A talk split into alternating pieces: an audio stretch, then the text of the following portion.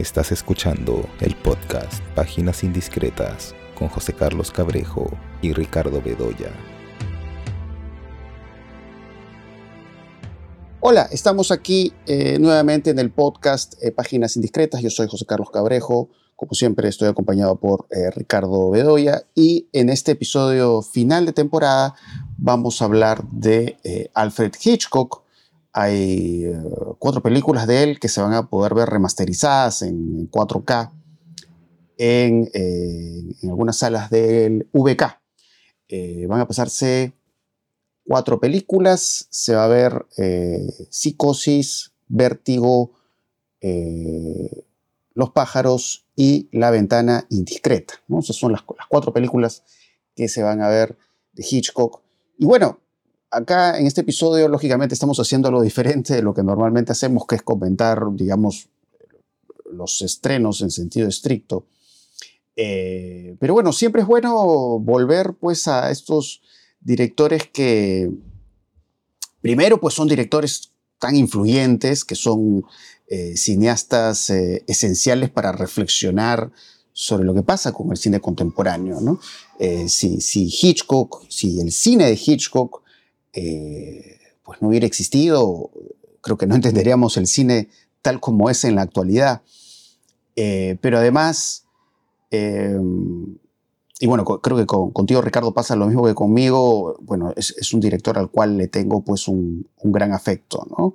Em, muchas de sus películas realmente a mí me han marcado, eh, son películas a las que siempre he vuelto una y otra vez eh, porque muchas veces pasa eso con las películas de Hitchcock, ¿no? Uno regresa a ellas y siempre puede seguir descubriendo cosas nuevas, o, son películas que realmente no, pierden su, poder, no pierden su fuerza. Eh, probablemente estas cuatro películas que están en, o que van a poder verse en, VK en, las próximas semanas, eh, tomando como referencia este momento que estamos grabando el, el podcast, eh, probablemente la película que más he visto de esas es Vértigo, ¿no? Que es, de hecho, mis películas favoritas. Eh, ya hemos hablado bastante de Vértigo, ¿no? Incluso creo que uno de los últimos episodios que hemos hecho en esta temporada hemos hablado de Vértigo. Creo que cuando hemos hablado sobre el amor, ¿no? Sobre nuestras películas favoritas del amor. Eh, pero claro, a veces trato de reflexionar sobre el hecho de por qué me gusta tanto Hitchcock o por qué en particular ciertas películas de Hitchcock me gustan mucho, ¿no? Pero creo que, creo que Vértigo, por ejemplo, aunque bueno, podríamos decir lo mismo de Está Indiscreta eh, o de Psicosis eh, o de otras películas de Hitchcock, que creo que hay un tema de identificación con muchos personajes Hitchcock porque creo que la idea del cine es el, gusto por ver. ¿no? Creo que eso es algo esencial en, en la relación que tenemos con la pantalla, el gusto por ver. Eh, entonces muchos personajes de Hitchcock tienen eso. Entonces eh, lo que pasa con el personaje de James Stewart en Vértigo, el personaje de Scotty, es eso, ¿no? Creo que hay una fascinación, hay una suerte de encantamiento con el acto de ver, ¿no? Cuando él cumple esta misión, ¿no? Y vemos eh, estos encuadres subjetivos de él observando a este personaje que es supuestamente Madeleine, ¿no? Cómo, esta mirada, digamos, em, parece estar pues en frontera con lo fantástico. Eh, cómo de alguna manera Scotty eh, pareciera ser como un, director de cine, ¿no? Que es cuando se encuentra con Judy Barton, ¿no? Y le dice que tiene que peinarse de cierta forma, pintarse de cierta manera para recrear eh, la imagen de la amada muerta. Pero em, cuando vemos, por ejemplo, psicosis, pues también, ¿no? Psicosis, eh, el asunto del boyerismo, ¿no? el asunto de, ver a través de un orificio, eh, nos habla de eso, ¿no? De que Hitchcock es un director sobre la mirada y, por supuesto, en la ventana indiscreta, ¿no? Que creo que también ahí podemos establecer varias de esas conexiones, ¿no? El hecho de este personaje, nuevamente James Stewart, eh, que está en esta silla de ruedas por un accidente que ha sufrido, y mira la distancia, ¿no? lo que hacen los vecinos, ¿no? el edificio al frente, y hace eso, ¿no? es como el ejercicio del cineasta, ¿no? como Hitchcock de alguna manera su amor por la mirada lo refleja en muchos de sus personajes eh, y hace eso, ¿no? Con, su cámara fotográfica, ¿no? Va como seleccionando lo que van haciendo estos personajes, pero de ahí es como que el personaje de alguna manera, entre comillas, cruza la pantalla, ¿no? Porque eso que él ve a lo lejos es como que él participa después, digamos, en esta trama, pues que se va tornando criminal. En el fondo, algo que sutilmente se conecta con lo que se ve, pues, en esta película de Buster Keaton, Sherlock Jr., ¿no? La idea del espectador que se convierte en personaje. Solo que Hitchcock lo trabaja de forma mucho más sutil. Y bueno, y, Los pájaros, eh, además es una película sobre lo que alguna vez habré escrito algún artículo, em, que digamos, Los pájaros creo que es fascinante eh, por muchas razones.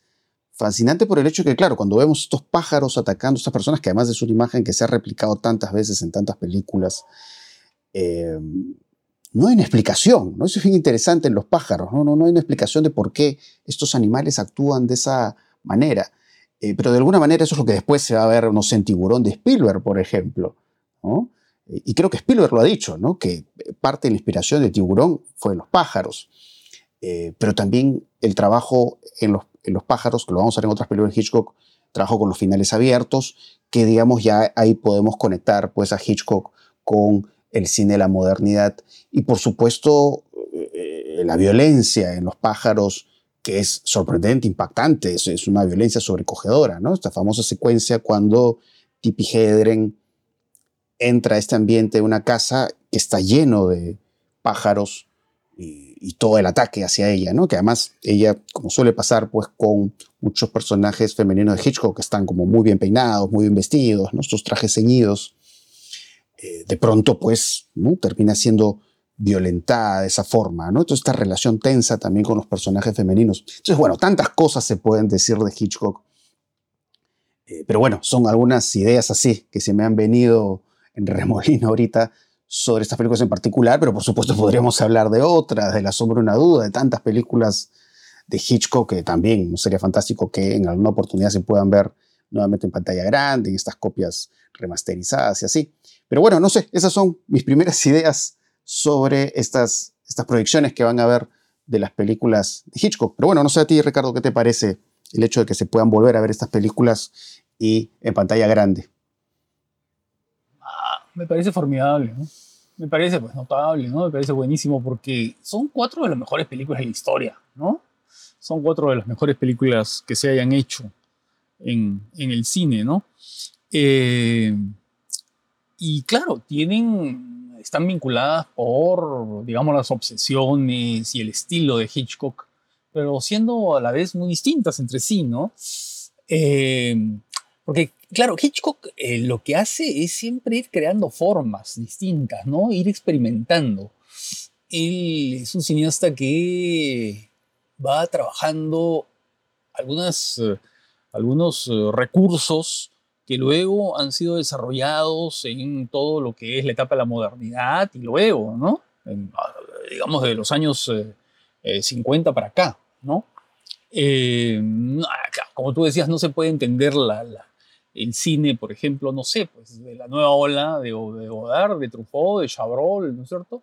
De Chris Marker, que era un gran admirador de Vértigo, eh, de Brian De Palma, por cierto, de Cronenberg, de Lynch, eh, de, Kiyoshi Kurosawa, ¿no? De Argento, de Dario Argento, ¿no? Eh, de Catherine Bigelow, de, John Carpenter, de Mel Brooks, ¿no? de, de Alejandro Amenábar. En fin, no se puede entender buena parte del cine eh, y de diversos géneros, ¿ah? No solamente de, digamos, del suspenso, del thriller, no, no, no, géneros muy diversos, del melodrama, ¿no? O este cine de, eh, Mind Game, ¿no es cierto? De juegos mentales de David Lynch eh, o incluso de Cronenberg, ¿no? Sin la presencia de Hitchcock, ¿no? Sin la figura de Hitchcock, ¿no? Por ejemplo, cuando uno piensa en los planos secuencia, ¿no? En esta especie de, de, obsesión que tenía Hitchcock en épocas en las que no se podía hacer planos secuencias especialmente largos porque estaba la limitación de la duración de la bobina, del rollo, ¿no es cierto?, de la película, ¿no? En, hacer películas que tuvieran una continuidad dramática eh, muy marcada, ¿no? Y eso está en la soda. Pero. Eh, hay una película que es eh, notable, que es Bajo Capricornio, en la que también está eso, ¿no? Y es una película que integra absolutamente la idea del el plano secuencia con la necesidad dramática de, de, esa, de esa figura. No es simplemente una cuestión de que se ve bonito, o que ya lo hice, o que quiero, ¿no? No, no, no. Está totalmente integrada en esta idea de, una, de un personaje que tiene que expresarse en forma continua, ¿no? Y que necesita explicar cosas. Y entonces ahí la plano secuencia se integra a esa necesidad expresiva, ¿no? Eh, o por ejemplo, en, hay una cosa que trabajó mucho el cine moderno, ¿no? Que es el tiempo muerto. Es decir, esos momentos en los cuales aparentemente no hay ninguna acción dramática que esté activando las acciones, ¿no? Pero que son muy importantes porque nos están definiendo situaciones, personajes, nos están eh, de, de, alguna manera haciendo entrar en una intimidad que no está expresada a través de la palabra, pero que está expresada a través de los actos, de las acciones, ¿no? Y hay una secuencia que es absolutamente extraordinaria en psicosis. Eh, que en verdad eh, es de una modernidad y de una novedad extraordinaria, es del año 60, ¿no? Eh, es eh, la misma época en que Antonioni estaba haciendo sus películas, ¿no? Eh, la aventura, y, ¿no? Y que es el momento que sigue a la famosa secuencia de la ducha, ¿no? Cuando Norman Bates eh, entra al cuarto donde ha ocurrido, bueno, todo el mundo lo sabe, ¿no es cierto?, donde ocurrió el crimen, y comienza a, descubre el cadáver y comienza a limpiar todo.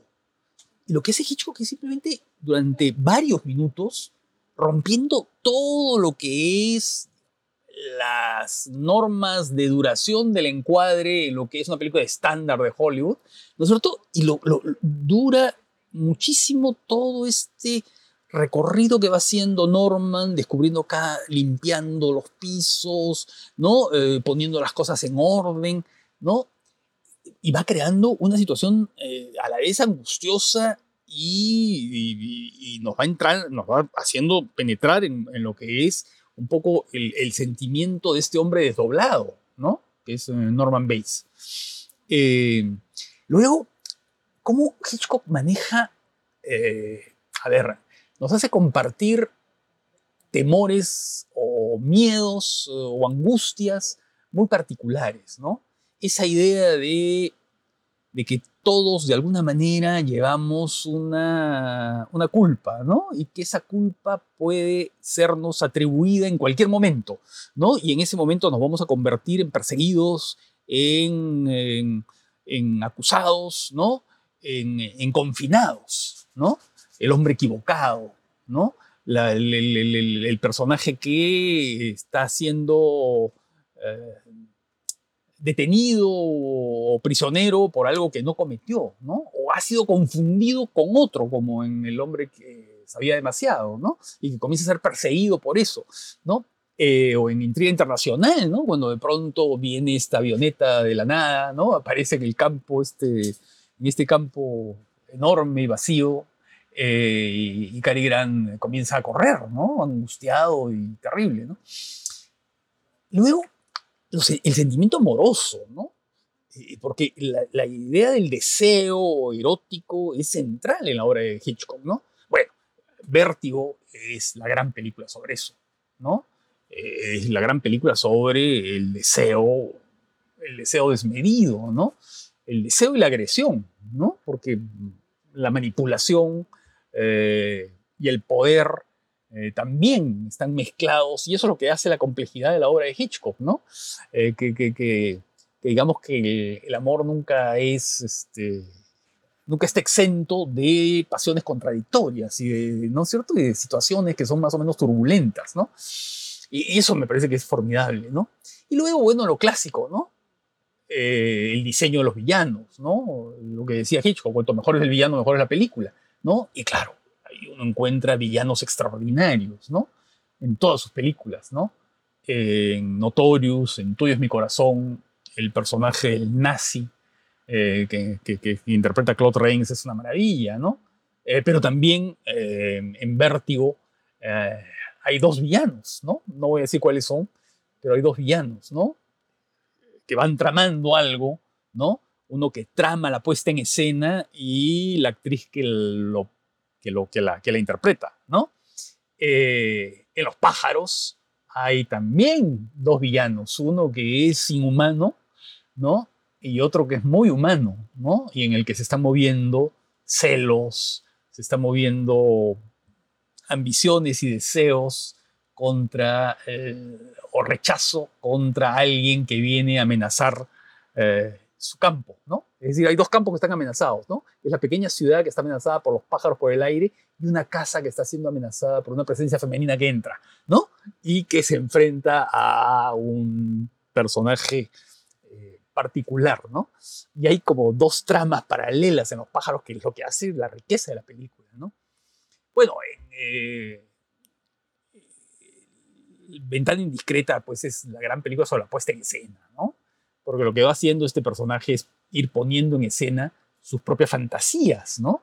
Es decir, él es como un director que con su cámara, su cámara, ¿no? Su cámara fotográfica y su lente teleobjetivo va encuadrando sus, o sus prismáticos, ¿no? Va encuadrando, va escogiendo qué es lo que debe ir en este momento, ¿no es cierto? A quién mira, si mira a la señorita Corazones Solitarios, o mira a la pareja de recién casados, o mira, ¿no? A sus vecinos, ¿no?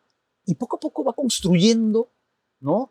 Una trama que puede ser real, puede ser imaginaria, ¿no? que puede ser creída o puede ser eh, no creída, ¿no? pero que va construyendo un drama ¿no? y una narrativa particular. ¿no?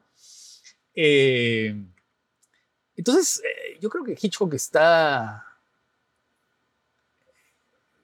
está la, presencia, la, mirada de Hitchcock. Y es bien interesante, a ver, cómo la reivindicación de Hitchcock ¿no? se hizo justamente a partir de eh, el reconocimiento de qué, de dos cosas, de que era un autor cinematográfico. ¿Por qué? Porque él tenía una visión del mundo, ¿no? Que la iba trabajando de una forma muy particular, iba desarrollándola de película en película, iba creando una obra y además un estilo, un estilo visual inconfundible, ¿no? Hitchcock, una película de Hitchcock se reconoce por su forma de encuadrar, por dónde pone la cámara, por cómo miran los actores, cómo dirige a los actores, cómo los convierte en, páginas en blanco sobre los que él inscribe, ¿no es cierto? Sentimientos, acciones, en fin. Eh, esas, esas dos razones fueron las que a los franceses en los años 50, a los Hitchcock-Hoxianos, ¿no es cierto? Los llevó a considerarlo uno de los más grandes, ¿no? Y lo comenzaron a estudiar muy seriamente, porque hasta ese momento Hitchcock era, digamos, considerado un director de eh, películas de entretenimiento, ¿no? En fin, un cineasta menor, ¿no? Hábil, virtuoso, pero menor, ¿no?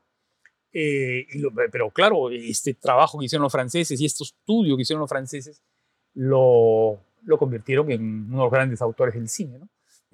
Y creo que lo es, ¿no? Sí, sí, es muy interesante, ¿no? Porque has, bueno, has mencionado, digamos, has hablado de las extensiones de Hitchcock, ¿no? Y la forma en que ha marcado, pues, distintos directores, ¿no? Porque, por ejemplo, o sea, pues Brian De Palma, por ejemplo, ¿no? Que además eh, los diálogos que tienen muchos los clásicos de Brian De Palma con Hitchcock, pues, son, son notorios, ¿no? Uno ve, pues, El fantasma del paraíso, por ejemplo, ¿no? La forma en que hace la, parodia de la famosa escena de la ducha en eh, Psicosis, o el asunto de la mirada en, doble de cuerpo, que es poco al estilo de la ventana indiscreta.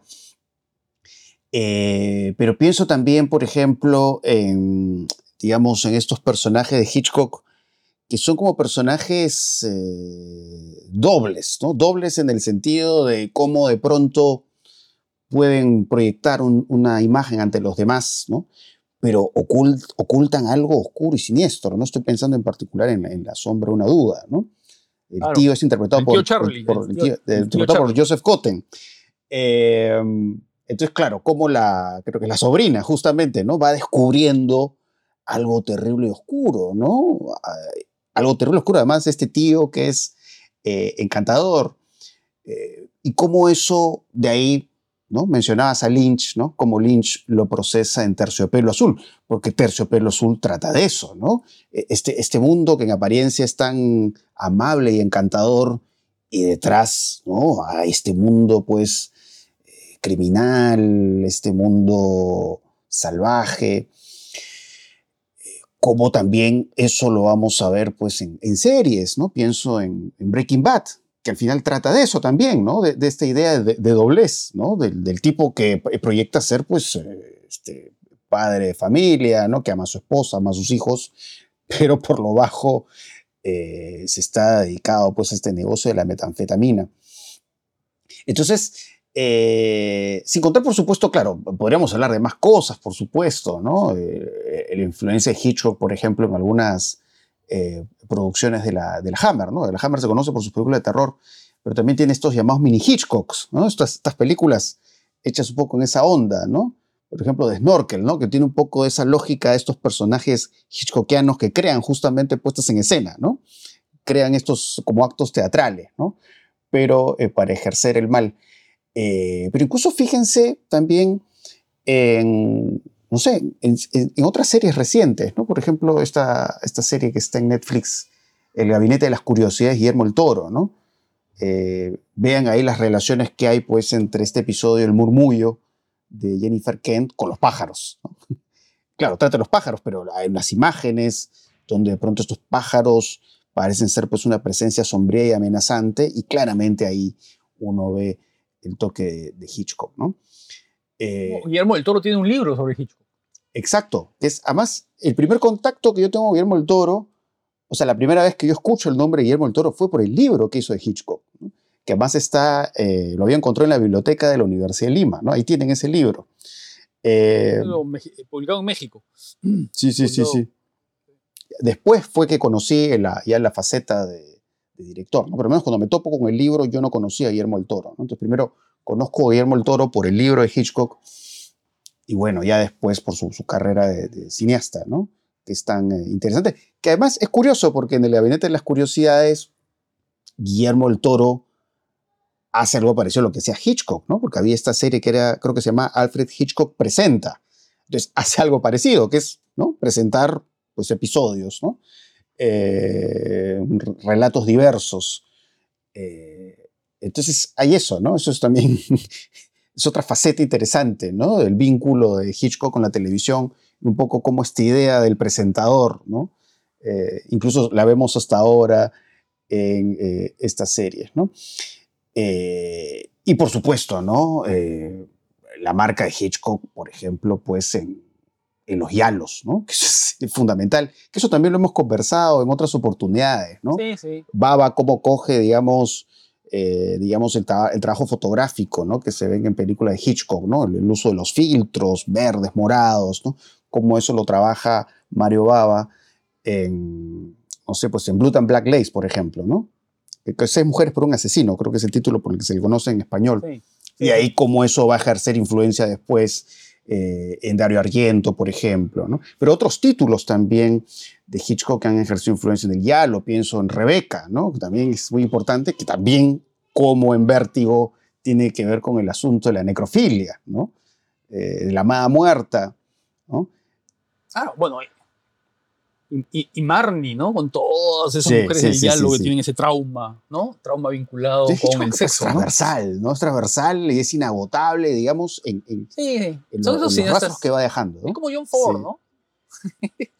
es como John Ford también marca en, hasta en, en, cineastas que tú no imaginas, ¿no? Sí, sí, sí, sí. Eh, y bueno, eh, bueno, de hecho que estos, estos, estos títulos que se van a ver desde el 23 de marzo se van a poder ver en VK. Eh, pero digamos, hay, podríamos hablar de otros títulos. Ojalá que la producción sea buena. eso espero.